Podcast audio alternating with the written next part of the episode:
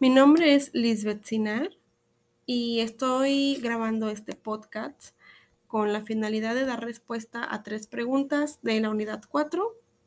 Em, prosigamos. La primera pregunta es, ¿qué importancia tiene el diseño de los instrumentos de evaluación de la capacitación? Bueno, este, su objetivo es entender los sentimientos del estudiante y conseguir su retroalimentación.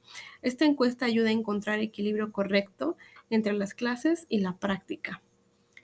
Eh, ahora bien, ¿cuáles son los instrumentos de evaluación de la capacitación y sus características y funcionalidades? Mm, bueno, eh, estos son el medio con el cual la maestra o el maestro podrá registrar y obtener la información necesaria para verificar los logros o dificultades. La maestra o el maestro pueden crear sus instrumentos de evaluación según sus necesidades.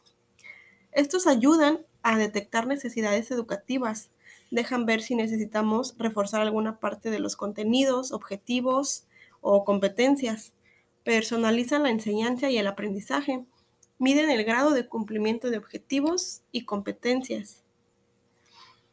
Mm, la siguiente pregunta es, ¿qué conclusión darías sobre los instrumentos de evaluación de las capacidades? De la capacitación, perdón.